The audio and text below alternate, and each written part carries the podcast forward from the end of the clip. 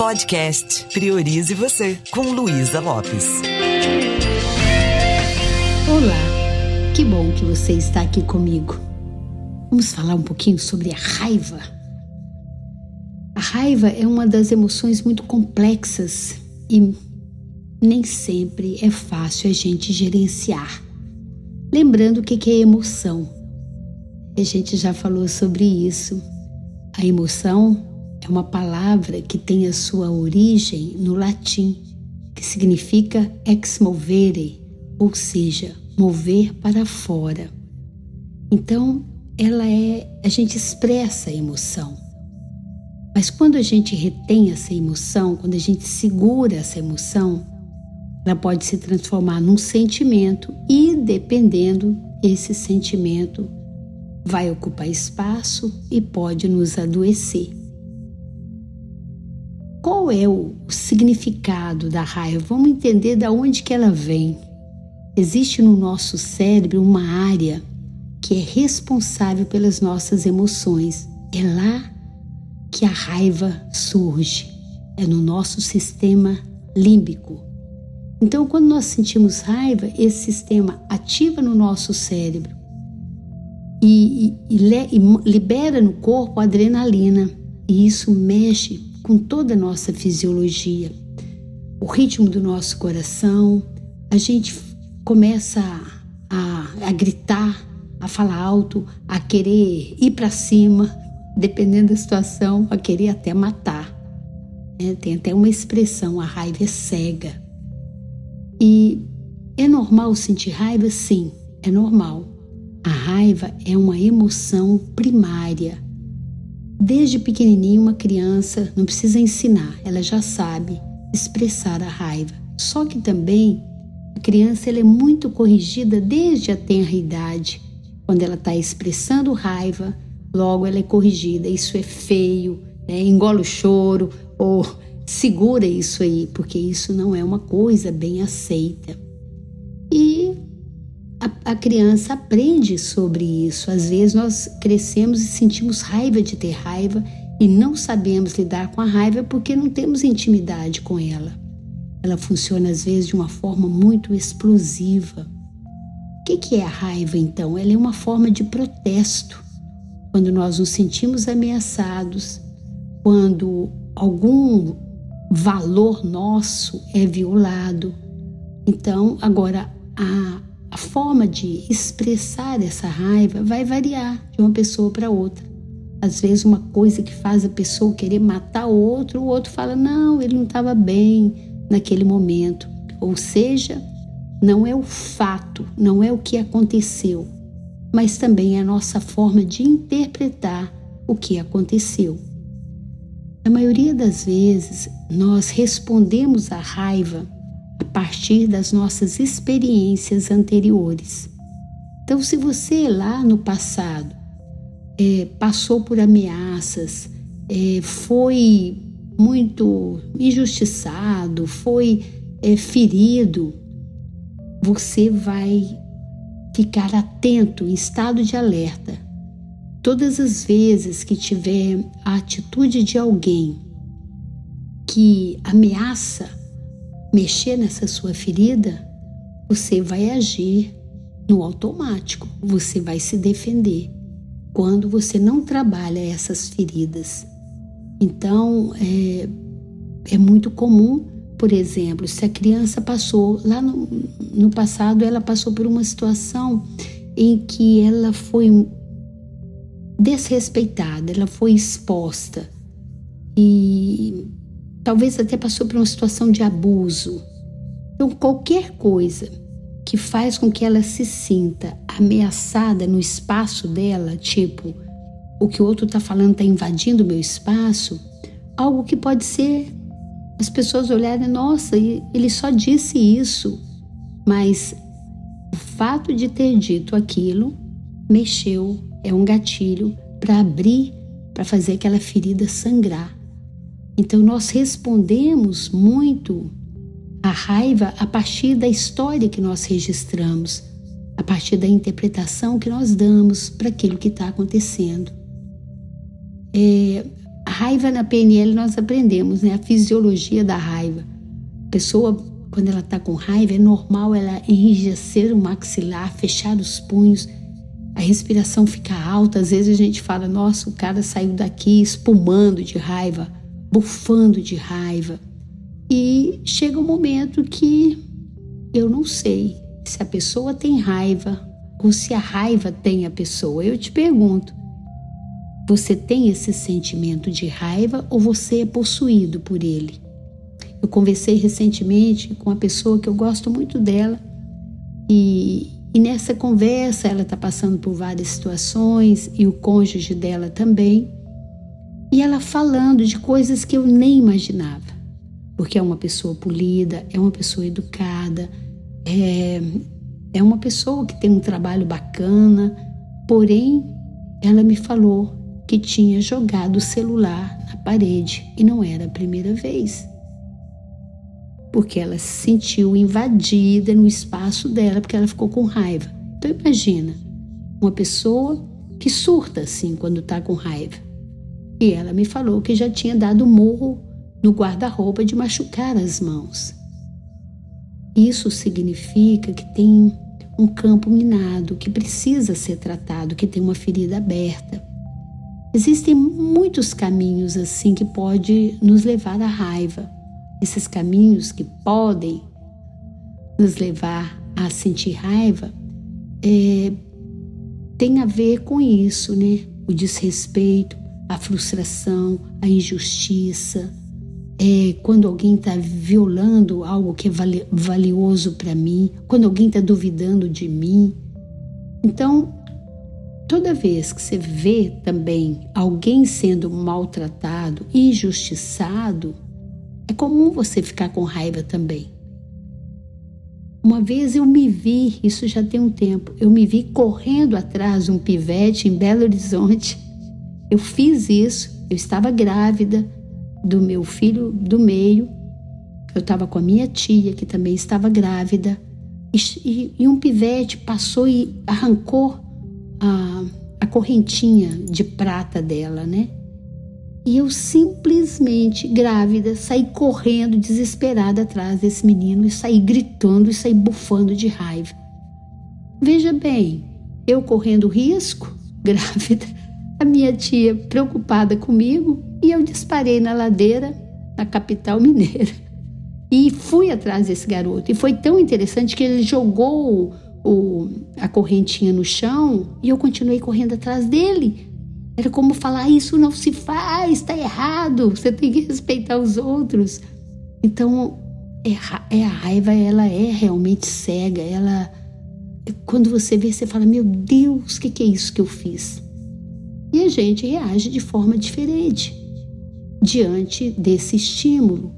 Porém, não vamos eliminar a raiva mas podemos aprender a gerenciar. Às vezes, um evento, repetindo, que é irritante para uma pessoa pode não ser para outra, porque tem a ver com aquilo que ela guarda no seu mundo, subjetivamente, o que, que ela guarda sobre isso. Às vezes, para uma pessoa ver um, um filho gritando com o pai, ele acha normal. Isso faz eu ficar com raiva. Por quê? Porque para mim pai, mãe tem que ser respeitado. Algumas pessoas elas sentem raiva com muita facilidade e outras nem tanto. Quanto mais nós desenvolvemos o autoconhecimento, mais nós vamos ter maturidade emocional para lidar com a raiva. Às vezes, uma pessoa te chateia, isso não é suficiente para você ter raiva, a não ser que aquela chateação tenha a ver com a sua ferida, com algum registro do passado. É interessante isso? Vai percebendo quais são os gatilhos que faz você ter raiva. É, às vezes você também já passou por situação que você saiu do eixo, que você chega, você fica esbravejando, é, bate na mesa, é, joga as coisas, bate a porta ou sai cantando pneu. Você percebe o quanto isso pode ser algo que pode nos prejudicar? Porque a gente perde os reflexos quando a gente está com raiva. E nós costumamos é, lidar com a raiva expressando a raiva, suprimindo a raiva ou aprendemos nos acalmar, mesmo numa situação que nos deixa com raiva. Ou seja, expressando, suprimindo ou se acalmando, a gente tem escolhas. Nós não precisamos ficar refém disso. Então, quando é que nós expressamos a raiva? Às vezes, na maioria das vezes, é de forma reativa e agressiva. É, quando a gente vê, já foi, toma lá da cá. Porém, existe uma outra forma. Lá em Minas a gente fala: espera o barro secar. É quando você avalia o que, que o outro fez, como é que estava o momento daquela pessoa. Às vezes aconteceu alguma coisa, por isso ela falou. Às vezes não é sobre mim. Às vezes é porque ela não estava bem naquele momento. Né? Às vezes eu fico alucinando, ah, ele fez isso para me implicar, ele fez isso para me invalidar, e nem sempre. Às vezes essa pessoa também está passando por uma situação que é menos fácil. Então, uma coisa que me ajuda a compreender é entender que eu também erro. Eu também, às vezes, né, posso usar de uma mentira, eu também posso trair. Eu sou humana, então não fico só é, interpretando e julgando o outro. Então, quando eu é, decido que eu posso perceber a raiva, perceber que os meus ânimos aqui estão prontos para reagir como um animal, mas eu posso respirar fundo e posso esperar um pouquinho e me perguntar: peraí, qual é o gatilho? O que, que essa pessoa está apontando em mim e que eu poderia simplesmente apreciar? Não é uma coisa tão simples, né? Mas eu poderia. Posso desenvolver a habilidade de não responder desse jeito. Então, eu posso é, fazer um planejamento mental. Peraí, de que jeito que eu vou responder? Os antigos não falam, conta até 10, né? Conta até 10. De que forma eu vou responder para eu me sentir bem com isso depois? Às vezes, suprimir a raiva pode fazer muito mal. Quando nós suprimimos a raiva, significa eu não vou dar bola para ela. Sabe aquela pessoa que sai, vai pro barzinho, bebe todas, faz de conta que não está acontecendo nada, mas a raiva está lá. Então, aquela reação agressiva, eu escondo ela. E ela pode virar uma mágoa.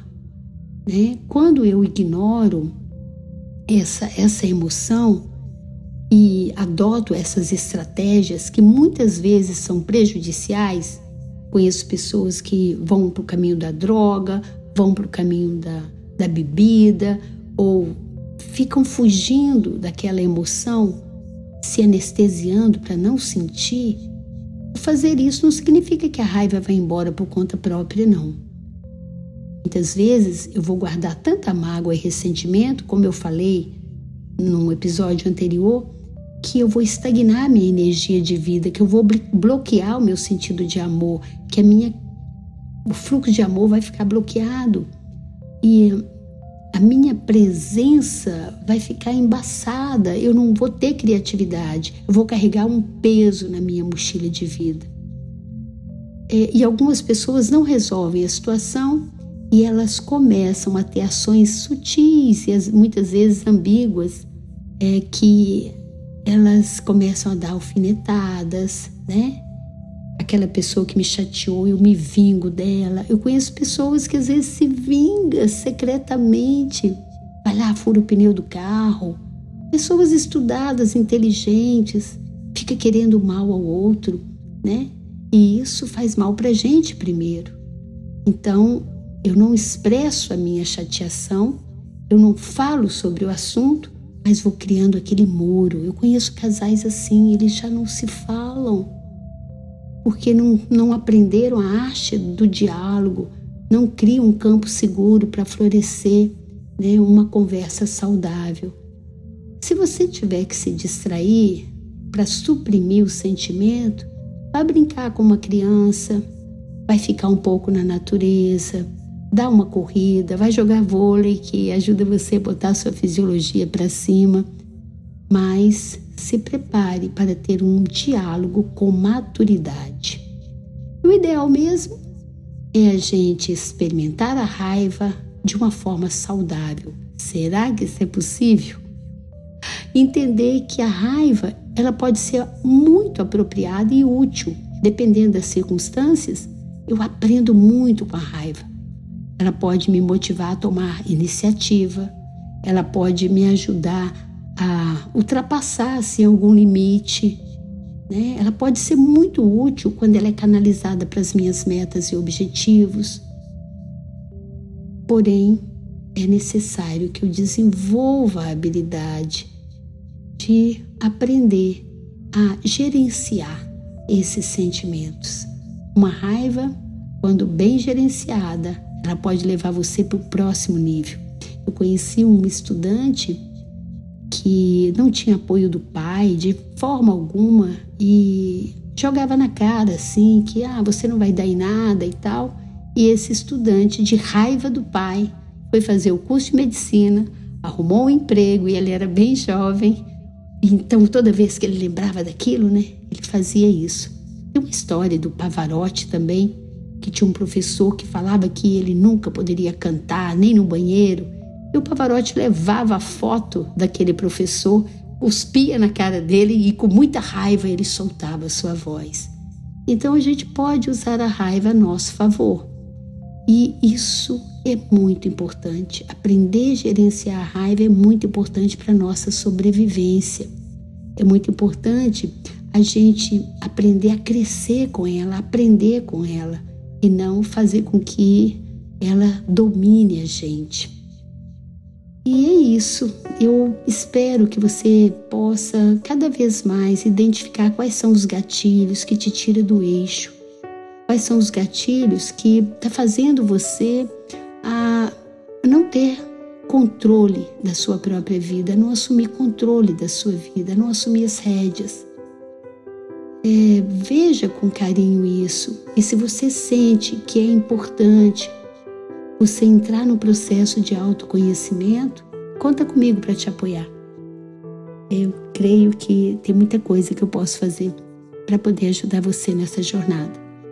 Me segue lá no Instagram, luisalopes.pnl e me deixa saber se você gostaria de aprender ferramentas como a programação neurolinguística. Vai te ajudar a reprogramar tudo isso e fazer você viver uma vida que vale. Um beijo carinhoso e priorize você.